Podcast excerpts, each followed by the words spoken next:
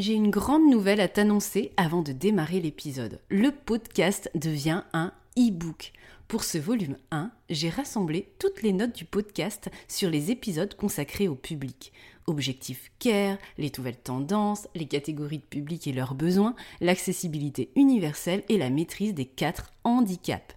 Cinq parties, trois chapitres, deux focus, mais aussi douze défis à relever. Car ce e-book ne regroupe pas seulement les scripts authentiques et punchy, mais aussi des exercices d'application inédits pour progresser et passer à l'action comme dans un cahier de vacances ou d'exercices funky. En plus, tu peux l'emporter partout car son graphisme est compatible smartphone. 110 pages de coaching ciblé public avec moi pour 29 euros TTC. Ma nouvelle Tiny Offer accessible à tous. Le lien est dans la description de l'épisode ou rendez-vous sur www.funinmuseum.com, page boutique.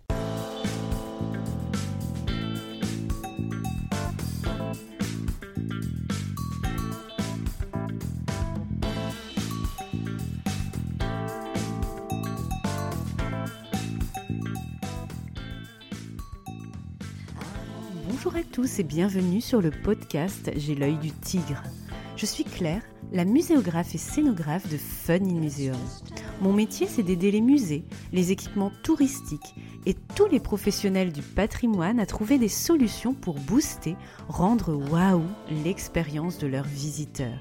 Chaque semaine, je vous donne les stratégies, les astuces et surtout de la bonne humeur pour réinventer avec moi le monde des musées, les rendre plus fun et vraiment accessibles à tous. Alors mettez-vous à votre aise, installez-vous confortablement et c'est parti pour l'épisode du jour.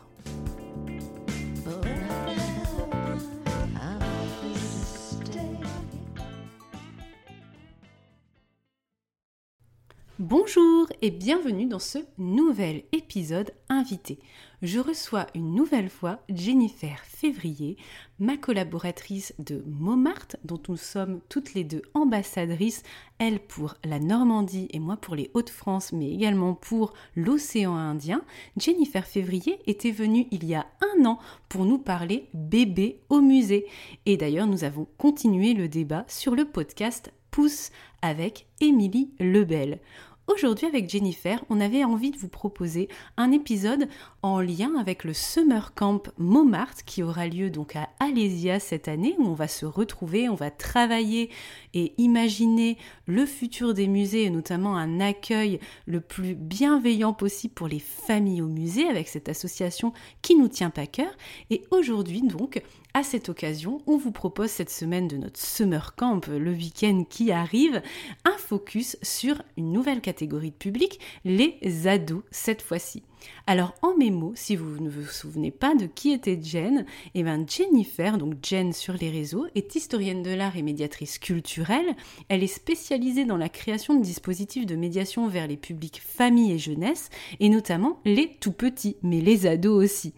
Présidente de crèche parentale durant un an, membre donc de l'association Momar depuis 2014, elle intervient aussi bien auprès des professionnels de la culture pour améliorer l'accueil de ces publics qu'auprès des familles afin de leur donner envie et confiance d'aller au musée et de découvrir l'art notamment. Que ce soit lors de conférences au musée, en médiathèque, lors de matinées de parentalité ou sur les réseaux sociaux, les articles de blog et sur les sites parentaux, elle cherche à allier art et parentalité et à partager ces deux mondes qui se sont retrouvés dans sa vie personnelle. Maman de trois enfants, elle connaît la réalité et les difficultés d'être parent. Médiatrice culturelle, elle partage donc les outils nécessaires à cette rencontre, jouissant d'une place de pivot entre la parentalité et la culture. Donc finalement, quatrième collab pour Jennifer et moi, puisque premier podcast bébé au musée, table ronde, ici podcast les ados, mais aussi Jennifer m'avait fait l'honneur de d'accepter d'être le focus bébé au musée dans le nouvel e-book qui est sorti le mois dernier. Donc nouvelle collab, Aujourd'hui, on parle de Théodorant, on parle de Tragédie, le groupe très ancien qui ne vous parle sans doute pas. On parle aussi de Tumour à moins bête, d'ado, d'ennui, de profil de visiteurs et aussi avec beaucoup d'humour et de pratiques culturelles. Donc voilà, on a bien ri avec Jennifer et je vous laisse découvrir notre conversation pour synthétiser les problématiques liées à l'accueil de ce public quand on est professionnel, mais aussi quand on est parent et qu'on décide de traîner ses ados au musée, comment on doit s'y prendre? Donc vraiment une position de pivot dans ce podcast pour des conseils pour les professionnels, mais aussi pour les parents. Notre mission finalement à Montmartre, mais aussi notre mission en tant que consultante pour les musées toutes les deux. Bonne écoute Bonjour Jennifer, je suis ravie de partager mon micro avec toi une seconde fois sur J'ai l'œil du tigre, quasi pile poil un an à un jour près de notre premier enregistrement sur les bébés au musée. Troisième collab podcast pour toutes les deux on va finir par faire une chronique maman au musée si ça continue, en particulier avec le sujet d'aujourd'hui, en tant qu'ambassadrice toutes les deux de l'association MOMAR, la famille au musée, toi en Normandie et moi dans les Hauts-de-France et un petit peu dans l'océan Indien aussi, parce que parfois je m'y perds un peu. Alors, comment vas-tu Jennifer ce matin? Contente de ce comeback? Bonjour Claire, bah, écoute, je suis ravie de te retrouver euh, pour parler euh, de ce public. Euh, donc un an après les bébés, c'est vraiment toujours un plaisir d'être ensemble.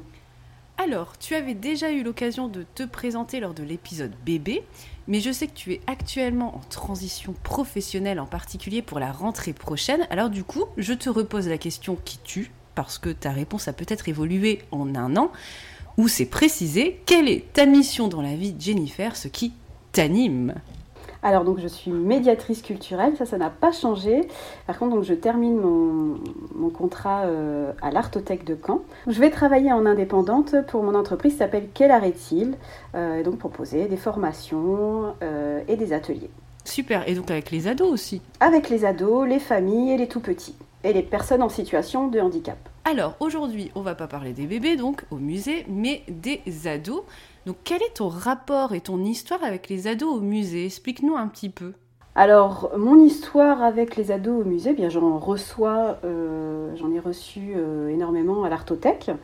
Euh, et puis, eh bien, moi j'ai des cobayes à la maison, donc on a des. Oui, je vois déjà le super tag là sur la ah visio. Un beau graphe Pokémon.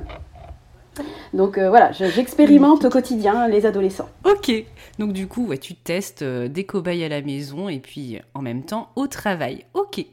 Donc lors de l'épisode sur les bébés, je t'avais déjà proposé un Fast and Curious comme à tous les invités. Donc du coup, petite nouveauté ce matin, bon je t'ai mis un peu dans la confidence quand même pour pas que tu sois prise sur à court. Je te propose cette fois-ci de raconter quelques anecdotes funky à l'occasion de cet épisode, un peu à l'image des réels très drôles que tu fais sur Instagram et sur TikTok aussi, si je me trompe pas. Ouais.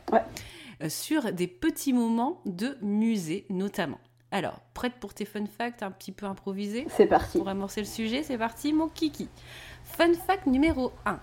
Raconte-nous, s'il te plaît, Jennifer, ton meilleur souvenir lorsque tu étais ado au musée.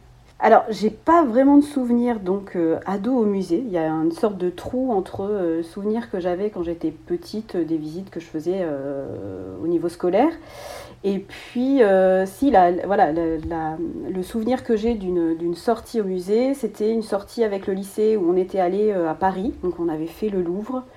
Euh, et puis, euh, c'est surtout le souvenir du retour, parce qu'on était revenu euh, vers 4 heures du matin, et le lendemain, ma maman me, disait vite de me lever, parce que j'avais des heures de conduite et j'allais passer le permis. Donc voilà, c'est plus associé à une tranche de vie. Ok, donc du coup, fun fact numéro 2, raconte-nous ta meilleure expérience muséale ou d'expo avec tes ados à toi en famille. Est-ce qu'il y a quelque chose de rigolo dont tu te souviens? Alors, pas forcément rigolo, mais pour euh, mon anniversaire, je suis partie avec mon, fils aîné à Paris. Mhm. Euh, donc moi je suis sur Caen euh, et on s'est fait une journée musée. Donc on a fait la fondation Louis Vuitton, on a fait voilà, on, a vraiment cavalé toute la journée et c'était super. c'était vraiment super et on a tendance vraiment à s'amuser. Après sinon avec mes ados, voilà, on passe des bons moments. On, ça, c'est des petits tips que je vais pouvoir donner à la fin, mais euh, quand on est devant des œuvres, euh, voilà, on rigole beaucoup. On est beaucoup dans l'humour. D'accord, beaucoup dans l'humour. Alors, fun fact numéro 3, raconte-nous ta meilleure expérience muséale ou d'expo avec des ados, mais cette fois en tant que médiatrice culturelle. Est-ce que tu as un souvenir qui se détache un peu des autres? Ouais, il y a euh, lors d'une visite de l'exposition de Michel Coirès, alors dans l'espace d'exposition, il y avait euh, des, grandes, des grands dessins où on avait euh, un homme nu. oui, que tu m'avais montré lors de mon passage, ouais, oui. de face et de fesses. Et évidemment, quand ce groupe de troisième est monté, certains qui étaient les premiers retournaient dans les escaliers et dire Ouais, il y a, a quelqu'un nu et tout. Voilà, c'était le truc, ils n'ont pas vu le reste autour, c'était le bonhomme tout nu. Et euh, c'était assez drôle parce que j'ai joué la carte vraiment d'un peu de l'innocence en disant bah, J'ai vu qu'il y a quelque chose qui vous avait un peu interpellé, mais qu'est-ce que c'est? On disait Bah là, euh, bah là, il y a, y, a, quelque chose. Voilà. Ils disaient pas forcément les mots, ils, avaient, ils étaient vraiment euh, un peu euh, voilà, dans. Euh, il y a une quéquette, on rigole un peu comme ça, un peu. Mais finalement, ça s'est déridé et de dire bah, mais c'est un homme nu, est-ce que vous en voyez pas un peu tous les jours? Finalement, ah, il y en a certains qui m'ont dit bah, on n'a pas trop l'habitude de voir ça au musée. Alors je leur dis mais ah des statues nues grecques, romaines, enfin, je veux dire, on a, c'est un peu l'apanage. Et finalement, si, donc on a parlé un peu euh, euh, nudité et sexualité, et euh, c'était super. Ok, ok. Bah tu vois, j'ai eu exactement le même truc, bon, dans un autre registre quand même, mais avec Martin. Donc le week-end dernier à, la, à, la, condition publique. Et pareil, on arrive dans l'expo, il y avait que des dames toutes nues en peinture de toutes sortes, dont une immense. Et, et, j'avoue, Martin, lui, pour le coup, il n'était pas très, on va dire, réservé sur ce sujet. et c'était assez drôle, on a bien rigolé. Je pense que c'était plutôt nous qui étions gênés avec euh, les, les, les, dames et leurs tototes, euh, comme ils disaient. un, bon moment de, de, un peu de solitude parce qu'on nous a quand même pas mal regardé. Bah, c'est vrai que il y a, y a, y a un, un, réel que j'ai fait où c'est pris de, de, Moi moche et méchant. On a les mignons qui rigolent parce qu'ils voient des fesses et j'avoue que donc c'est un film qu'on a euh, tous à la maison en, référence. Et pour le coup, euh, on a fait le MAMCO de Genève euh, l'été dernier et on est descendu, il y avait des photographies de fesses. Et là, c'est ma fille de 4 ans qui est descendue, qui a fait Oh, fesses Et elle rigolait et tout le monde s'est mis à rigoler. Enfin, voilà. Euh, bah, pas les, enfin, les autres visiteurs se demandaient C'est qui C'est fou qui arrive dans le musée? Mais du coup, on a, mes ados et, ma fille, on avait tous la référence. Et voilà, c'est une référence qu'on se passe dans notre famille. Alors, euh, fun fact numéro 4 et dernier, raconte-nous cette fois-ci le pire flop de visite au musée avec des ados. Parce y a eu une catastrophe musée. Alors moi, j'ai pas trop de catastrophes muséales, mais disons que c'est toujours un peu euh, stressant d'avoir euh, un public adolescent, notamment les collégiens, euh, parce qu'on est vraiment dans le dur du dur de l'adolescence, où voilà, nous, on les sent arriver. Hein. moi, je, les appelle mes, groupes euh, axes, parce qu'on a vraiment un, fort... Euh, une forte odeur de, de, bah, de, transpiration et de axe. Euh, et en fait, c'est vraiment en fonction du, du public, hein, parce que ça peut être un public super ouvert et, euh, et, voilà, et super intéressé, qui pose beaucoup de questions. Et il y a vraiment une, une, une dynamique entre nous qui se passe, vraiment un beau moment. Ou alors, vraiment, ils sont apathiques. Ils, ils, sont prostrés et on sent que pour eux comme pour moi, ça va être long. Ça va être long, quoi. Et donc, je les tire plus qu'autre chose. Ouais. Ok, d'accord. Alors, merci pour euh, tous ces fun facts qui introduisent du coup le sujet des ados au musée. Alors, la première question que je, voulais te poser dans ce podcast, c'est justement qui sont les ados au musée, hormis euh, cette odeur un peu ce, patchouli mélangé à, autre chose, euh, les profils, les besoins, la vision du musée et surtout les fausses idées? Alors, les ados d'aujourd'hui, euh, on, va être sur, euh, à cheval sur deux générations. Donc on est sur la génération Z qui est née entre 96, donc là on arrive à la fin, mais euh, entre 96 et 2010, qui là est une génération qui est accro aux technologies, donc on les appelle la génération digital natives, qui sont nés avec Internet. Donc une génération hyper active sur les réseaux sociaux, une concentration un petit peu réduite, on appelle ça la génération zappeuse ou qui scrolle beaucoup en fait. Et puis on va être euh, donc à cheval avec la génération alpha, qui est euh, donc on est au début de la génération alpha puisque ce sont les enfants qui sont nés entre 2010 et qui ça va jusqu'à 2025. Donc ça, c'est une, génération qui est totalement immergée dans la technologie, à tel point qu'on l'appelle la génération de verre, en rapport en fait aux écrans omniprésents partout, même par exemple dans le, dans le métro, voilà. Donc ils sont vraiment partout. Donc eux, ils sont déjà influenceurs. J'ai vu une, étude sur euh, le tourisme qui dit que les enfants sont déjà euh, influenceurs de leurs parents euh, au niveau des écrans, donc de dire on va à tel endroit ou tel endroit en France ou ailleurs.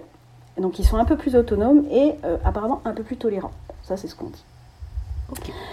Alors après, du côté de nous adultes, on peut penser quand on dit donc ado, donc à aux hormones et euh, à la transpiration euh, excessive, à l'acné, aux appareils dentaires.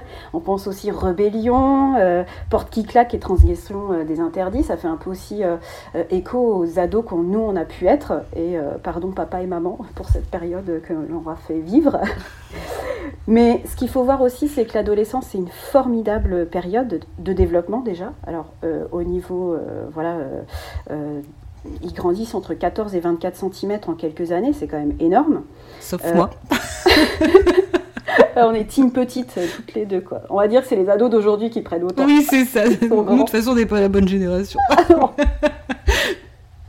Il y a un formidable élan de générosité aussi, d'engagement social et d'explosion des talents. Alors cognitivement parlant aussi, euh, on a de grandes avancées. Bah, je, mets un peu en parallèle pour les bébés. Mais mhm. euh, à partir de 12 ans, on va vraiment avoir le. Il y aura une période voilà, entre euh, la petite enfance et puis 12 euh, ans où ça va se tarir un petit peu. Et à partir de 12 ans, c'est parti, le cerveau remet le chantier en route. Ça va être un gros chantier et les changements donc, à ce niveau vont être aussi spectaculaires qu'entre 0 et 3 ans. Il faut savoir que le cerveau va arriver à sa pleine maturation entre 20 et 25 ans. Donc voilà, on a vraiment un gros travail dessus. Et donc c'est une grosse période où on va avoir une quête identitaire, voilà, on le sait, hein, on est tous passés par des périodes où euh, on s'éteint les cheveux, on a mis des, fringues improbables.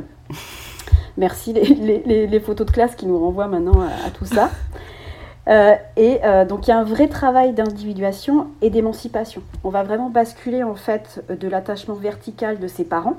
Donc on mhm. va voilà, quand on est petit, on va avoir les mêmes opinions, un peu les mêmes goûts, enfin voilà. Et on va aller donc vers un attachement horizontal au père, donc P-A-I-R-S, donc de ses, de ses semblables. Voilà. Juste sur euh, le profil, c'est vrai qu'on parle euh, donc là de entre les 11 et 18 ans, même des fois 20 ans, euh, il y a François de Singly qui, lui, scinde les deux en, mettant, en parlant d'adolescence, donc entre 11 et 14 ans, et ensuite entre 15 et 18 ans. Et c'est vrai qu'en fait, on met les adolescents dans le même panier, mais c'est vraiment un groupe qui n'est pas du tout homogène. Euh, que ça soit aussi en termes de genre, hein, les filles et les garçons, eh bien, en termes physiques, vont pas à la même vitesse. et puis, en termes de besoins et de, de, construction du cerveau, c'est pas du tout la même chose non plus. D'accord, ok. Donc vraiment variété euh, dans ces profils. Et en termes de, de besoins, est-ce que tu peux un peu détailler, est-ce qu'ils ont des, au-delà de, d'exprimer leur individualité, se comparer au père, etc., est-ce qu'ils ont euh, des besoins particuliers, une vision même du musée particulière? Ouais, alors les ados, ils trouvent les musées relativement ennuyeux. Euh, mhm. trop calme, pas assez vivant, trop scolaire en fait. Oui, fatigant. Moi j'avais vu aussi trop de règles, de contraintes, un manque de vie aussi parfois. c'est ça. Euh, en fait, ils pensent que c'est réservé soit aux enfants, soit aux adultes. Mais en tout cas, que c'est pas du tout conçu pour eux ou fait pour eux. Donc c'est vrai que, comme on, en discutait toutes les deux de cette sorte de trou de nous qu'on a aussi dans notre adolescence, de, nos souvenirs de musée, bah voilà, ça se ressent aussi encore aujourd'hui. Et il y a une véritable fracture en fait entre la culture muséale et la culture adolescente. On se comprend pas, en gros. Hein, euh, on se comprend pas. Mhm. Euh, donc ils voient pas du tout les lieux, les, musées comme des lieux de loisirs, mais plus comme des lieux d'apprentissage. Oui, et c'est pas une activité non plus qu'ils vont faire entre amis, quoi. C'est euh, vraiment une activité qui va être entre guillemets imposée, je dirais, par le cadre scolaire ou le cadre parental avec un accompagnateur divers et varié. Ok. Et en termes de, besoins et d'envie, il y a une étude de 1999, alors sur des ados québécois, mais on peut le rattacher facilement aux, Français aussi, mhm. qui montre qu'ils voudraient voilà, des, lieux, euh, des structures muséales avec une atmosphère plus rigolote, moins austère en tout cas, avec plus d'interaction, moins de textes à lire, des thématiques qui sont vraiment en lien avec eux, avec leur actualité. Oui, je crois que je l'avais lu aussi celle-ci. Ok. Et justement, les sujets de prédilection alors on va être sur euh, euh, bien euh, l'écologie aujourd'hui. c'est vraiment quelque chose qui, qui est un, point d'ordre au niveau de l'adolescence et on les remercie parce que c'est un peu grâce à eux si on va pouvoir s'en sortir. tout ce qui est sportif, la danse, la musique. la musique, tout ce qui est au niveau créatif, ils sont très créatifs. Euh, on va avoir aussi bah, voilà, la photographie. Euh, voilà. Moi j'avais aussi jeux vidéo, multimédia, tout ce qui est high-tech. Ils aiment aussi tout ce qui est science, mécanique, lié aussi au cinéma et, aussi euh, de manière générale ce qui est lié à la société, aux relations humaines. Mmh, tout à fait. Ah ouais. Deuxième question, du coup, quel type de médiation privilégier avec ses publics? Donne-nous un petit peu les bonnes et mauvaises pratiques avant pendant, après la visite, euh, que tu pourrais donner aux professionnels qui nous écoutent et qui, ont, euh, qui, ont, qui sont amenés à justement euh, être confrontés à, ces publics ados? En fait, il faut que la visite soit amenée de manière à ce qu'ils aient un rôle à jouer, vraiment, et pas du tout passif. S'ils sont passifs, ils vont être aussi passifs bah, quand ils vont arriver dans la médiation. Et pour nous, médiateurs, c'est assez compliqué. Euh, donc oui, vraiment leur montrer qu'ils ont un rôle à jouer, qu'on va les prendre en considération, que ce ne sont pas des enfants, qu'ils ont un avis sur euh, euh, les choses et qu'ils vont pouvoir exprimer leurs avis. On va les écouter et on va en discuter. Donc vraiment, en fait, les prendre d'égal à égal. Ça, c'est important, les prendre en, considération. alors, il faut des médiations dynamiques, qui leur offrent la possibilité bah, de s'impliquer, justement du ludique, de l'expérience, voilà, quelque chose où ils vont s'impliquer dans leur construction de leur propre savoir. C'est-à-dire qu'ils ne veulent pas avoir l'impression d'ingurgiter euh, du savoir, mais vraiment de construire quelque chose, de co-construire. Ça, c'est vraiment important. Et puis, euh, bah voilà, de la discussion, que ce soit avec des médiateurs, mais aussi euh, si on peut avoir l'implication d'experts, d'artistes, ça, c'est des choses voilà, qu'ils apprécient énormément. Ok, donc du coup de l'expérience par euh, euh, des, dispositifs impliquants, manip, etc., de, voilà, de l'échange et surtout de pouvoir jouer un rôle et exprimer euh, leur avis, leur individualité. Ouais. Et leur vision aussi des choses. Le mieux en fait, c'est vraiment de faire des médiations ou des propositions en tout cas vers ces publics qui soient pour, mais surtout par et avec eux qui prennent véritablement part euh, à l'élaboration soit de la médiation, soit du, programme qui va être euh, proposé euh, au public. c'est vraiment très important. J'allais ajouter que aussi comme pour les petits et les familles, c'est aussi important de savoir les accueillir.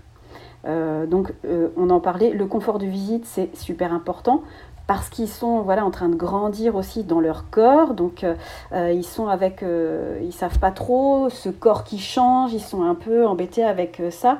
Et moi je conseille de regarder par exemple la, la, vidéo YouTube de Myriam Mal qui fait des super BD aussi. Et c'est la chaîne qui s'appelle Tu mourras moins bête. Ah et c'est sur le pourquoi les ados sont toujours avachis. Et en fait il y a une et fatigués. Ouais. Et bien scientifiquement c'est expliqué donc en fait, quand on comprend ça, eh bien, on peut aussi être à même à dire bon bah en fait euh, là, il euh, va falloir mettre un, petit peu plus de banc parce qu'ils vont vite fatiguer. Euh, voilà, c'est vraiment pouvoir les, les, comprendre pour les, bien les accueillir. Ok, donc l'environnement est super important pour eux. Ouais. Et puis, j'ouvrirai aussi sur la question de la communication. Euh, pour moi, c'est toujours important de mettre médiation, communication, les deux vont de pair. Euh, parce que avant de faire aussi des. Enfin, quand on fait des programmations ou des médiations, eh bien, il faut savoir quand même les atteindre, atteindre ce type de public, parce que si c'est proposé par les parents, hmm, non, ils vont pas vouloir. En tout cas, ils vont un peu y aller euh, à reculons. Et donc, pour attirer ce public, on va dire qu'il y a un point positif du Covid. Oui, il y a du positif dans euh, le Covid et le confinement. C'est vrai qu'on ne les voit pas trop. Hein, euh, mais euh, l'investissement, le développement des contenus sur les réseaux qu'ils utilisent, les ados, ça a été, vraiment important. C'était un gros travail. et moi, j'ai vu le, mémoire d'Amélie Benchalal sur le rapport entre musée et influenceur et celui aussi de Sarah Favre sur les partenariats entre musées, blogueurs et vidéastes euh, mhm. que j'ai découvert sur mon cher Watson. Et en fait, voilà, les, ados aujourd'hui, ils sont beaucoup sur YouTube, sur TikTok, Instagram un peu moins, euh, mais ils sont encore un peu, et puis sur Twitch. Euh, donc c'est de voir en fait euh, donc comment on va leur donner envie d'aller au musée, comment on va les atteindre. Et donc grâce à la créativité et au ton des influenceurs, euh, eh bien on va leur donner envie de venir. Donc là j'ai des exemples, le musée de Cluny qui avait fait un partenariat avec Natou, une youtubeuse, qui a mhm. vu une augmentation des visites de jeunes suite à ses publications. le musée Guimet aussi qui a collaboré avec McFly et Carlito. Mhm.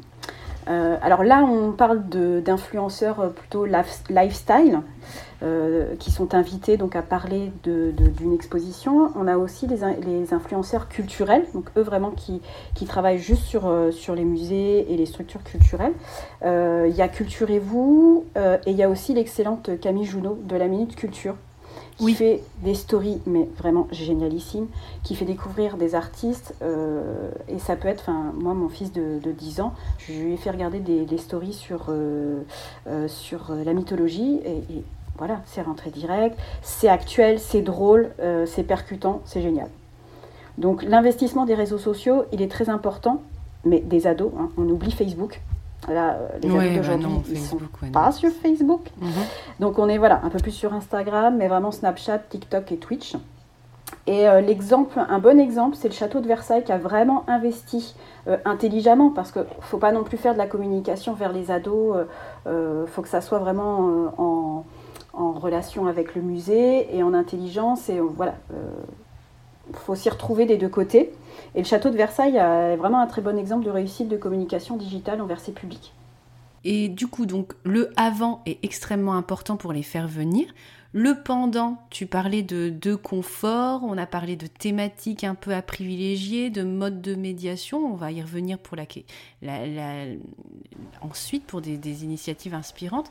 Est-ce qu'il y a des actions à faire pour le après-visite? Ça se joue toujours sur les réseaux sociaux? On peut leur demander, d'eux-mêmes, euh, ils vont pouvoir. Euh, euh, les réseaux sociaux, ça va vraiment être un peu leur journaux. Ce sont les journaux intimes, on va dire, de, notre époque. Donc, ils on peut leur demander de partager leurs impressions, que ça soit par exemple en classe, mais souvent, c'est des fois peut-être un peu plus compliqué. les réseaux, on se cette, barrière de, l'écran euh, permet de se protéger un petit peu plus et de pouvoir dire les choses euh, euh, plus facilement, en fait, en ayant moins peur des, des, retours qui peuvent être pourtant des fois plus violents. Et, du coup, c'est vrai, quand, quand on parlait des, bébés au musée pour l'épisode 30, on parlait aussi beaucoup de, stand-up et de, manque de contrôle, en fait, sur les médiations pour les publics bébés. Est-ce qu'on est aussi dans ce cadre-là pour les, publics ado Est-ce qu'on finalement on, se laisse un peu suivre le flot pour le avant, pendant, après? Est-ce qu'on peut contrôler certaines choses ou pas Ou est-ce que c'est finalement eux qui décident au final? Je pense qu'il faut vraiment leur faire confiance. C'est de là qu'on a un peu de difficulté à faire venir les ados au musée, c'est qu'on leur laisse pas assez la liberté et la confiance. On les prend encore un peu comme des bébés ou alors comme des personnes qui vont euh, voilà, faire n'importe quoi parce que c'est l'âge. Euh, mais vraiment, quand on se met, euh, quand on ouais, quand on descend un peu de notre, notre piédestal en disant je vais, je vais t'apprendre du savoir, mais plutôt on va découvrir ensemble. On va discuter. Euh, mmh. Ouais, là c'est vraiment, c'est vraiment intéressant. Et donc faut vraiment enlever cette barrière du, du, sachant euh, euh, et, aller à leur, hauteur et discuter ensemble. Et là, euh, faut leur faire confiance. Et du coup, toi, en tant que médiatrice à l'Artothèque, mais aussi indépendante, du coup, comment tu, tu prépares un peu les choses quand tu prépares justement ces visites avec un public ado Tu fais comment? Tu as une trame un peu de questions ou de sujets de discussion avec des points d'arrêt dans l'expo et puis tu tu, suis un peu le, flot de la discussion et des réactions. Comment, comment, tu, comment tu gères ça en tant que médiatrice? Alors moi, non, en fait, je, bosse énormément l'expo. J'essaie de voilà d'en savoir le plus, mais je n'ai aucune. Oui, c'est en fait oui, c'est du, stand-up dans, le sens où euh, je me base sur leurs réactions et sur leur, leur, interrogation pour construire. Donc en fait, j'ai pas de construction même, c'est chaque visite va être complètement différente parce que ce sera en fonction d'eux. Ok, d'accord. Donc tu t'adaptes en fonction de ça, tu as juste une trame, euh, voilà, tu as euh, un, background pour toi, mais tu vas pas exprimer ton, ton background directement comme dans une manière euh, collégiale et scolaire, tu vas plutôt t'en servir pour justement réagir par rapport à leur propre réaction. Oui, tout à fait. Ok. Et du coup, dans le terme de médiation plus outils dans les expos, est-ce que toi, tu as des conseils à donner? On a parlé pas mal de manip, on a parlé de, dispositifs d'échange qui peuvent être des murs d'expression, des, dispositifs de vote où ils vont pouvoir s'exprimer sur, euh, prendre position sur, euh, sur, telle chose, telle chose, avec vraiment un musée, euh, une exposition engagée. Est-ce que tu aurais aussi des, conseils et des astuces pour les personnes qui créent des expositions pour les ados? Est-ce que toi, par rapport aux choses que tu as testées avec tes ados en tant que médiatrice, mais aussi euh, avec tes ados en tant que maman accompagnatrice, est-ce qu'il y a des choses qui ont plus ou moins marché dans les lieux que tu as visités? Alors clairement, euh, si on est dans, sur des musées par exemple scientifiques ou euh, techniques, euh, ils vont être comme des poissons dans l'eau. Euh, ils vont vraiment, en fait, ça rattache directement à ce qu'ils vivent ou euh, un peu ce qu'ils vont avoir vu dans des séries, enfin, au niveau de l'histoire. Et ils sont totalement dans le fait de la construction, par exemple, un, musée historique avec des objets qu'ils vont pouvoir toucher. On va dire, par exemple, un téléphone, un vieux téléphone, un très vieux téléphone. eh bien, ils vont mettre ça en relation avec leur smartphone à eux, et là, ça va faire tilt, et tout de suite, ça va fonctionner. Donc euh, raccrocher à leur quotidien, voilà, des éléments euh, à, expérimenter, ouais, ça c'est super important. Ok, donc des manips vraiment avec des vraies choses, des objets qui vont pouvoir comparer avec les leurs. Mm. Est-ce qu'il y a d'autres choses? Est-ce que, par exemple, avec tes ados, ça fonctionne tout ce qui est dispositif, mur d'expression, où tu vas pouvoir colorier ou proposer ta version de tel sujet par mot, par dessin? Est-ce que ça fonctionne, toi, avec tes ados? Alors avec, avec les miens, pas trop. Pas trop Non. Et donc c'est plutôt les manips finalement qui, qui, qui fonctionnent pour toi Ouais. Bah, c'est vrai qu'avec euh, avec mes ados à moi, euh, alors quand il n'y a pas de, de, manipulation ou autre, euh, bah, soit je leur prête mon portable et ils peuvent faire des photos. Et ça, c'est pareil, c'est les petits tips que je donne, mais pour pouvoir ensuite revenir sur l'image et se l'approprier. Et voilà, des choses comme ça. Ouais. Là, ils vont être plus sur... Et aussi, ça va leur permettre de faire jouer leurs compétences. C'est-à-dire qu'ils vont pouvoir mettre des filtres, des trucs et tout, et ils vont s'éclater à partir, à partir de ça, et pouvoir donner leurs avis aussi, et remettre en, en corrélation avec ce qu'ils vivent. Ok, et les outils de médiation, euh, du coup, digitaux, les bornes interactives, les films, les vidéos, est-ce qu'ils vont s'arrêter sur un banc et regarder la projection Ou est-ce que c'est quelque chose qu'ils vont zapper parce qu'ils vont trouver ça euh, trop classique? Alors, ils vont s'arrêter. Par contre, il faut pas que ça soit long. C'est vraiment, euh, voilà, si ça dure plus de, j'ai envie de dire, plus de deux minutes, c'est fini, ils, lâchent l'affaire. D'accord, pareil pour les animations sur les écrans, les jeux. Euh, les jeux, les serious games, etc. Est-ce que c'est des choses qui les interpellent ou Alors, euh, on a vu beaucoup dans les musées les, escape games et ça, ça fonctionne bien.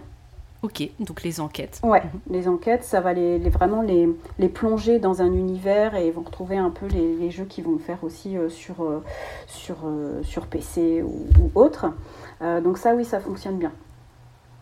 Ok, donc du coup, médiation humaine, mais sans, contrôle, sans vraiment contrôle et surtout pas du sachant à l'apprenant, ça il faut vraiment euh, l'enlever. Plutôt des manips outils, mais en lien avec leur quotidien. Et puis le high-tech, ça peut être utile, mais euh, vraiment bien pensé, en lien donc avec euh, leur propre référence à eux, et puis surtout dans une démarche un peu de zapping, de, de cours, et surtout quelque chose qu'ils peuvent s'approprier ensuite avec leurs propres outils, smartphones, etc. Ouais. Connexion Wi-Fi obligatoire. Quoi. Oui. Ah bah oui, s'ils n'ont pas le Wi-Fi, euh, ils sont en PLS, c'est fini. ok, donc d'accord pour ces types de médiation. Moi, j'avais trouvé aussi, on en discutait un petit peu en off, euh, les cinq médiations qui étaient préconisées dans les articles que j'avais lus pour la préparation de ces épisodes. Donc moi, j'avais la première médiation préconisée, c'était rêver le fait de créer un monde imaginaire, des histoires qui peuvent interpréter et réinterpréter, donc vraiment rêver. Ensuite, le deuxième pilier médiation, c'était comprendre, donc contrer un sentiment d'infériorité avec la satisfaction personnelle de progresser. Donc comprendre quelque chose, euh, comment c'est fait, comment ça marche, mais pas dans une, dans une interaction euh, sachant apprenant, mais mmh. vraiment dans la co-construction comme tu l'avais expliqué. La troisième médiation intéressante, c'était projeter et se projeter avec l'effet de familiarité, de, de s'y retrouver, de comment je ferais moi, comment c'est fait, le renvoi à la maison, au foyer, parce que c'est rassurant de connaître en fait, de retrouver des éléments de son environnement. Quatrième médiation, c'était euh, admirer. Est-ce que c'est beau ou non? Donc pouvoir exprimer son avis. Et ensuite, j'en avais aussi une cinquième, comparer la relation entre les choses, émettre un jugement, son avis. Et j'en avais aussi une sixième que j'avais notée avec le, la possibilité de refuser, le refus de rejeter des choses. Hum. Voilà un peu les types de médiation que j'avais trouvés dans, dans mes lectures. Mais ça renvoie carrément à ce que tu nous as dit. Alors la troisième question, c'était plutôt au niveau des initiatives inspirantes. Alors présente-nous des initiatives inspirantes. As-tu en tête des musées, des sujets d'expo un peu AA approuvés par les ados, euh, comme on peut le retrouver sur le site de Montmartre? Est-ce que tu as un peu un best-of à nous proposer? Alors, il y a une, grande initiative qui a été faite, notamment, alors là, c'est plus aux États-Unis, on appelle ça les Teens Programs, mais on ne peut pas vraiment mettre ça en parallèle en France parce que la politique est différente. Les ados euh, finissent beaucoup plus tôt, ils sont aussi euh, dans une idée d'aller à l'université, donc de s'impliquer aussi pour pouvoir euh, mettre des choses dans leur, dans leur dossier. Mais on a là-bas donc une idée que les musées impliquent les adolescents et, font partie en fait du de, l'équipe, puisqu'ils vont avoir un petit job et on va leur aussi demander, proposer de, s'impliquer dans la vie du musée. Donc là, il y a des bonnes répercussions dessus. Mhm. Mais euh, le focus, ce serait plus sur le programme Circuit qui a été fait euh, par la Tate entre 2013 et 2017. Donc là, c'était pour les ados entre 15 et 25 ans. Donc là, on, a pris un ah peu plus large. Mhm. Et c'était vraiment pour permettre une plus grande diversité euh, de jeunes de s'impliquer au sein des musées. Donc ils ont vraiment travaillé avec des associations de jeunes, euh, les jeunes eux-mêmes. Donc c'est un programme très complet avec énormément de monde autour de la table, mais mhm. surtout donc vraiment fait par, pour et avec les jeunes. Donc ça, euh, le développement, on peut l'avoir, moi j'ai trouvé sur le site Artisest, qui est vraiment bien fait, qui montre vraiment, il y, a vraiment un développement de, de, ce programme pour voir euh, les finalités, mais aussi euh, bien euh, ce qui est un peu coincé. En, France, on a le studio 13-16 du Centre Pompidou, évidemment, qui est une référence, j'ai envie de dire, parce que là, on a vraiment un espace séparé du reste de l'institution, qui est vraiment spécialement conçu et dédié à ce public. Donc 13-16 ans. Ouais, 13-16 ans. Donc c'est vrai qu'on est, on est sur, on va dire, sur une fenêtre qui n'englobe pas toute l'adolescence. Mais on a une facilité d'accueil, il n'y a pas de réservation, l'accès est gratuit, euh, les thématiques sont renouvelées tous les trois mois. On a des rencontres avec des artistes, des expériences inédites autour d'œuvres interactives, des soirées et des week-ends festifs. Il n'y a par exemple aucun atelier qui n'a d'horaire fixe pour pouvoir justement s'adapter à la flexibilité des adolescents, de leur emploi du temps. Et ce qui est important, et je pense que ça va te parler, c'est que le, designer de l'espace, euh, Mathieu Luhaner, il a pensé le lieu pour s'y retrouver, pour draguer, pour se surprendre soi-même et même pour s'endormir. Donc quand on sait qu'un adolescent, euh, son rythme de sommeil euh, va aller en, vers 23h, voire 2h du matin et que c'est mhm. vraiment décalé, je trouve que c'est bien pensé. Donc voilà, c'est vraiment une manière de leur, euh, leur proposer de s'approprier l'espace muséal de vraiment personnel et évidemment loin des parents. Donc là, on, vraiment, on a une, émancipation de viens, on va au musée ensemble. Ok. Donc finalement, ça, ça va un peu à contre-courant de ce qu'on disait au départ, où en fait, c'est pas un lieu, normalement, le musée, où on va entre amis quand on est ado, mais là, en tous les cas, Studio 13-16, euh, ça a été pensé euh, pour essayer de changer finalement euh, les pratiques actuelles des ados, finalement, au musée. Tout à fait, ouais. Ouais, ouais. Là, on peut y aller bah, juste pour être entre, entre amis, une sorte de foyer des jeunes, mais dans un lieu Version musée, expo. Ouais. Euh, on a le Macado aussi euh, du Macval qui a, qui a innové. En fait, c'est parti du fait que les, les, gardiens de musée voyaient, de, gardiens de salle voyaient des jeunes euh, passer dans le musée comme ça, un peu errer, et ils se sont dit mais si on faisait quelque chose ensemble, et ça a donné une programmation faite avec les ados. Et ça, je trouve ça super parce qu'ils se sont dit tiens, je vous vois, on se voit comme ça, est-ce qu'on ferait pas quelque chose ensemble? Donc c'est une belle rencontre, je trouve que ouais, qui, est, qui est bien pensée. Au Macval, ok. Ouais. Donc le dernier, c'est euh, près de chez moi, donc c'est à Caen, euh, au musée des Beaux-Arts. J'ai trouvé ça très intelligent. En fait, c'est euh, ce qu'ils ont fait, ta punchline au pied du mur. Ils ont invité un rappeur, Barlem B. Et en fait, ils ont invité les, les ados, alors là c'est plus vers 18 ans, mais à reprendre de célèbres punchlines pour en analyser le message, la construction et les astuces. Donc avec le rappeur. Donc au pied des œuvres. Et ensuite, ils ont été euh, invités à aller dans le musée pour eux imaginer des nouvelles punchlines en rapport avec les œuvres. Et avec un petit verre à la fin, donc vraiment quelque chose de, voilà, de convivial. Et je trouvais ça euh, assez, euh, assez sympa. Oui, parce que finalement, il y a, y a, à la fois le, le rapport à l'œuvre, c'est de l'expression aussi orale et un peu artistique, créative, et puis une rencontre. Donc on retrouve aussi un peu le, la pièce de puzzle échange dont on parlait tout à l'heure. Ok, un bon combo, super inspirant. J'avais envie d'achever ce podcast Jennifer avec un kit de survie. Moi, j'adore les kits de survie pour cet été. Alors là, c'est pas les bébés, c'est si on souhaite faire des sorties musées avec ses ados, quels sont tes conseils pour les parents et les accompagnateurs? Tu vois, je, je me renseigne, je prends un peu d'avance. Ça grandit trop vite, les enfants. Alors, kit de survie ado au musée si on veut les traîner ah quelque part. Est-ce qu'on doit les traîner d'ailleurs quelque part? Comment tu fais toi? Alors, moi, je, les, je, leur proposerais de pouvoir euh, emmener euh, un ami, un ami ou une amie, enfin voilà, de se dire, écoute, euh, on irait bien au musée, mais si tu veux pas être tout seul, on peut, on peut inviter Trucmuche et Trucmuche, et puis comme ça, vous faites la visite de votre côté, et puis nous, on fait notre visite, et à la fin, on se rejoint. Ça peut être, D'accord. ça peut être un exemple, voilà, de se dire, bah écoute, on fait ensemble et puis à la rigueur, à la fin, on se retrouve et on se donne nos, impressions, qu'est-ce qu'on a vu, qu'est-ce qu'on n'a pas vu. Donc euh, voilà. Ok. Ça peut être une idée.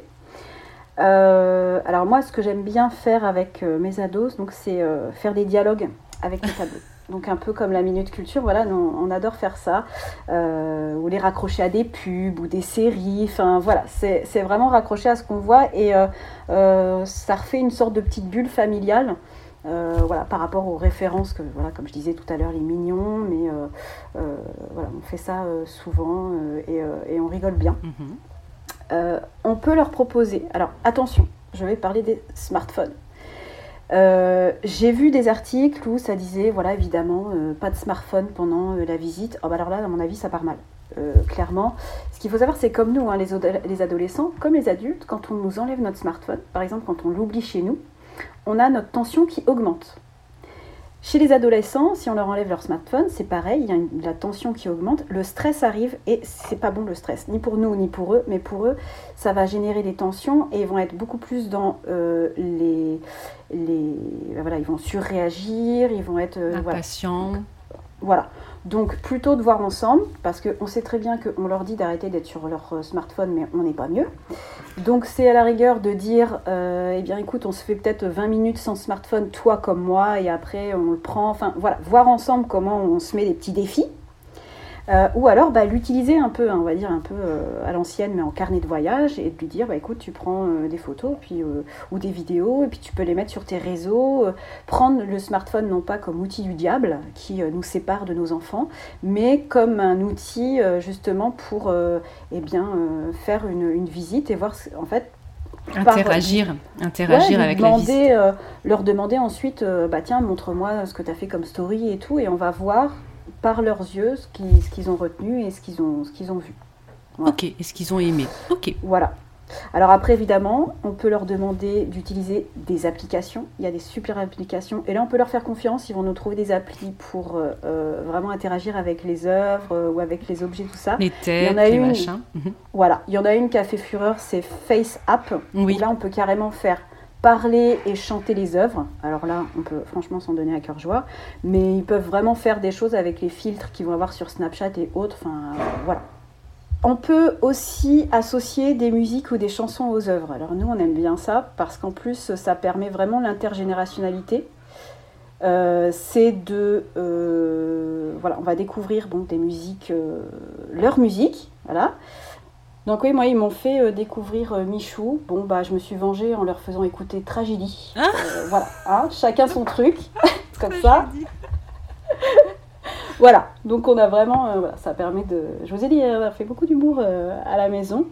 Et puis plutôt en sortie, euh, vraiment après avoir fait cette visite, bah, c'est toujours d'associer un peu le, petit côté euh, gastronomique, d'aller euh, manger un truc, une glace, un donut, enfin voilà, tout le monde va être content, que ce soit les parents ou les ados. On aime bien grignoter un petit truc. Et en termes de durée, pour les sorties, parce que c'est vrai que pour les bébés, voilà, c'est assez court, il y a vraiment une grosse préparation en amont et ensuite on, à la maison on refait certaines choses, etc. Pour les ados, est-ce qu'il il y a justement, comme on est dans l'absence essayer de limiter les contraintes et les règles et suivre le flot Est-ce qu'il y a une durée qui, que tu préconises? Est-ce que dans le choix des, des, endroits, tu vas proposer plusieurs possibilités? C'est eux qui choisissent ou c'est plutôt eux qui regardent et puis qui proposent? Euh, Comment tu, tu prépares euh, la visite euh, pour cadrer un peu l'organisation? Ou tu la cadres pas? Bon, alors j'avoue que moi, je fais un peu ma sauce. C'est un peu les musées que j'ai envie de voir. Toi Mais si je vois des, ouais, si je vois des expos qui qui peuvent les intéresser, on va y aller. Mais c'est vrai que d'habitude, c'est un peu moi qui, qui dis ah tiens, on va là-bas. Euh, et puis euh, je, je, sais après qu'il faut que je puisse les intéresser à partir de moi ce que j'aime. D'accord, ok. Et en termes de durée? En termes de durée. Euh... Quand ils ont faim et qu'ils veulent le donut. Ouais, et ben du coup, c'est vrai que je me cale sur eux. C'est-à-dire que des fois, au début, ça peut être frustrant en tant que parent parce que si on est habitué à lire des cartels, à voilà, prendre son temps et tout, c'est un peu comme avec les petits, en fait, on s'adapte un peu à eux. Et si vraiment on veut euh, vraiment en apprendre plus, bah, c'est soit prendre le catalogue, soit regarder un peu sur le site internet une fois que aussi nous on est euh, posé. Euh, ouais, mais sinon, c'est je dirais, il n'y a, pas, a pas de durée, hein, ça va vraiment dépendre si ça les intéresse ou pas, euh, si c'est ludique ou pas, enfin voilà comment ça se passe. Mais euh, là, par contre, euh, je, me fie vraiment à eux. Quand je vois vraiment qu'ils en ont marre, bah bon, bah, on y va. Oui, et puis en termes de, choix finalement de thématiques ou de sujets, tu fais plutôt par rapport à tes goûts à toi pour essayer de les, les, ouvrir à des choses auxquelles ils n'auraient pas forcément repéré en individuel finalement. Ouais, oui, oui. En fait, c'est vraiment aussi pour euh, j'ai envie de dire, euh, enfin, quand on, par exemple, on, arrive dans une ville et qu'on se dit on va aller faire le musée des beaux-arts, bon, on sait à peu près à quoi on, va se retrouver en termes de, tableaux ou œuvres, mais euh, c'est aussi de se laisser surprendre, de se dire bon, bah, il n'y a pas forcément de thème et tout, mais on va bien, on va voir, voilà, on va voir. Et c'est aussi de leur, de leur inculquer ça, de pas forcément chercher tout le temps le, le petit truc qui va les émoustiller ou voilà, qui va les faire venir, mais de se dire tiens, il y a il y a ça, euh, je vais aller voir euh, et puis euh, je me fais une idée sur la chose. voilà. Ok, très bien. Bah, mille merci Jennifer d'avoir partagé ton expertise ado cette fois-ci au musée dans le podcast. Alors nous, on se retrouve donc ce week-end, là où on enregistre, ça sera le week-end prochain, car c'est Summer Camp Montmartre, donc avec nos collègues à Alésia, et on va pouvoir papoter dans le train en traversant une partie de la France. je plains nos voisins et nos voisines avant ça. Mais en tous les cas, euh, du coup, euh, est-ce que tu souhaiterais dire un peu un mot de la fin aux auditrices et auditeurs qui souhaitent aller plus loin dans cette problématique ado au musée? Alors bientôt, bien sûr, on va mettre tous les liens euh, des références dont on a évoqué, Studio 1316, etc. Et puis les, les, petites applis, on va faire une petite boîte à outils. Mais est-ce que tu souhaiterais dire un mot de la fin, un dernier conseil et quelque chose à retenir pour ces ados au musée? Alors à retenir, eh bien, c'est de leur faire confiance. Voilà, moi c'est vraiment l'idée que, j'ai, euh, parce qu'ils ont énormément de ressources. Et puis euh, bah, pour ceux qui veulent aller plus loin, j'ai envie de dire, euh, vous pouvez toujours me contacter, puisqu'à partir de septembre, eh bien, donc, je ferai des formations pour, pour ce public, donc pour, pour les comprendre et qu'ensuite vous ayez les outils pour pouvoir faire des médiations et des accueils de ce public au top. Ok, super. Donc en plus des bébés, les ados. Exactement. Super. Alors, il ne nous reste plus qu'à vous souhaiter, chère auditrice, chers auditeurs, maman muséovore et professionnelle family friendly, une bonne matinée, après-midi, soirée, où que vous soyez. À mardi prochain avec J'ai l'œil du tigre. Et rendez-vous sur Instagram, donc la semaine du 21 juin, sortie de cet épisode, pour découvrir les coulisses de notre summer camp à Alésia Montmartre, parce qu'on va mettre quand même des petites choses. Voilà. Ouais, ouais. Alors, les liens de nos comptes sont en bio également. À très bientôt! Si tu as aimé ce que tu as entendu et que tu fais partie des 23% qui écoutent J'ai l'œil du tigre sur Apple Podcast ou une autre plateforme d'écoute qui te permet de me laisser un commentaire et des petites étoiles, 5 j'espère, eh bien je compte sur toi. C'est grâce à toi et à ce petit geste de quelques secondes que nous pourrons aider ensemble le podcast à se faire connaître, à le développer pour aider un maximum de personnes comme toi à faire avancer le monde de la culture et à rendre les musées plus fun et vraiment accessibles à tous. Ce podcast, ce n'est pas le mien, c'est le tien, celui de ceux qui veulent faire bouger les lignes du secteur culturel, le faire briller comme tous ceux qui y participent avec leur talent, leur passion et l'œil du tigre.